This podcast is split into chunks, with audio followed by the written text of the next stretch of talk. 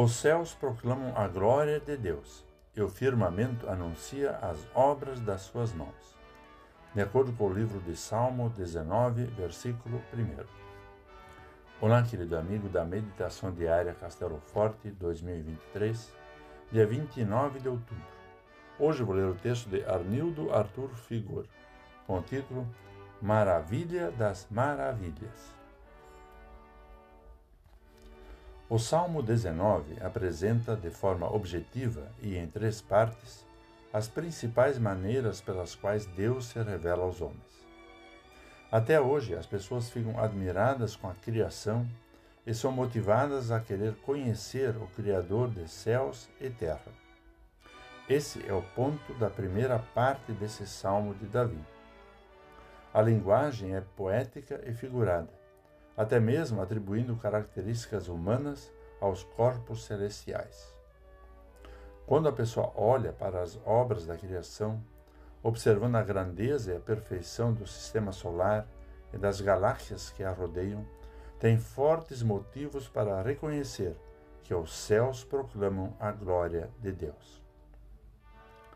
A revelação da vontade do Senhor é o assunto da segunda parte. Davi manifestou profundo respeito, apreço e prazer em ler e meditar na palavra de Deus. É a mesma alegria que sentimos hoje quando nos dedicamos à compreensão das Escrituras. Encontramos nelas tesouros de valor incomparável.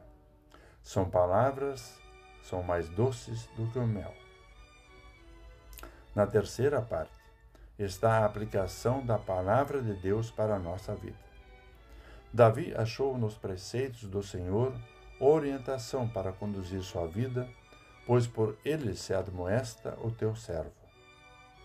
Quando olhamos para a natureza, temos motivo para conhecer o Criador.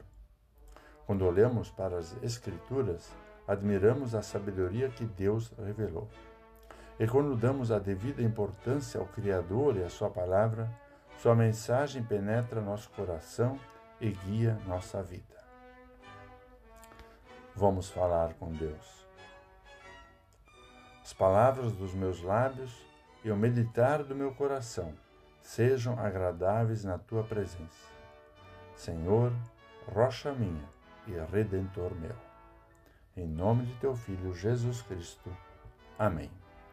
Aqui foi Vigan Decker Júnior com a palavra de hoje.